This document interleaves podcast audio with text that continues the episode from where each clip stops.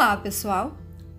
Durante o mês de fevereiro, conhecemos alguns poemas que fazem parte da coletânea Evidência, da escritora paraense Adalcinda Camarão. Agora, no mês de março, vamos conhecer poemas que fazem parte da coletânea chamada Baladas de Monte Alegre.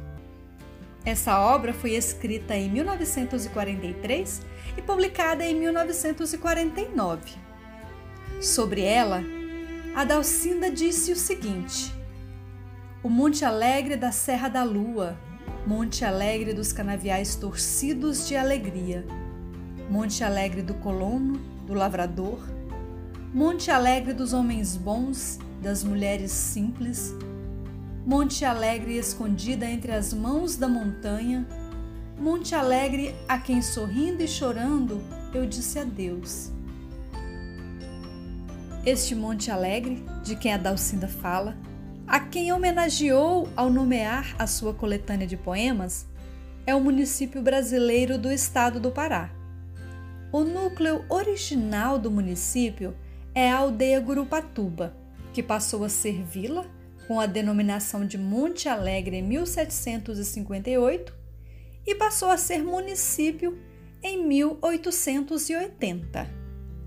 Para adentrarmos nos caminhos de Monte Alegre, hoje vamos conhecer o poema Poema, apresentado por mim, Luciana Barros, professora do curso de Letras do Instituto de Estudos do Xingu, Unifespa, e coordenadora do Grupo de Estudos e Pesquisas Escritoras Paraenses, o GEPEPS.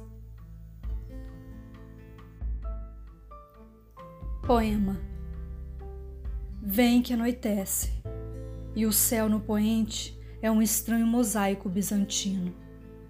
Há um piano dulcíssimo chorando Chopin, e dentro da sombra que aumenta no norte geme a alma de Fausto e de Goethe. Oh, vem!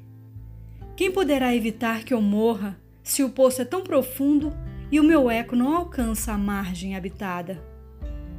Vem que anoitece e é véspera de Páscoa pelos lares. Oh, passa por aqui, Jesus da Galileia, e fica.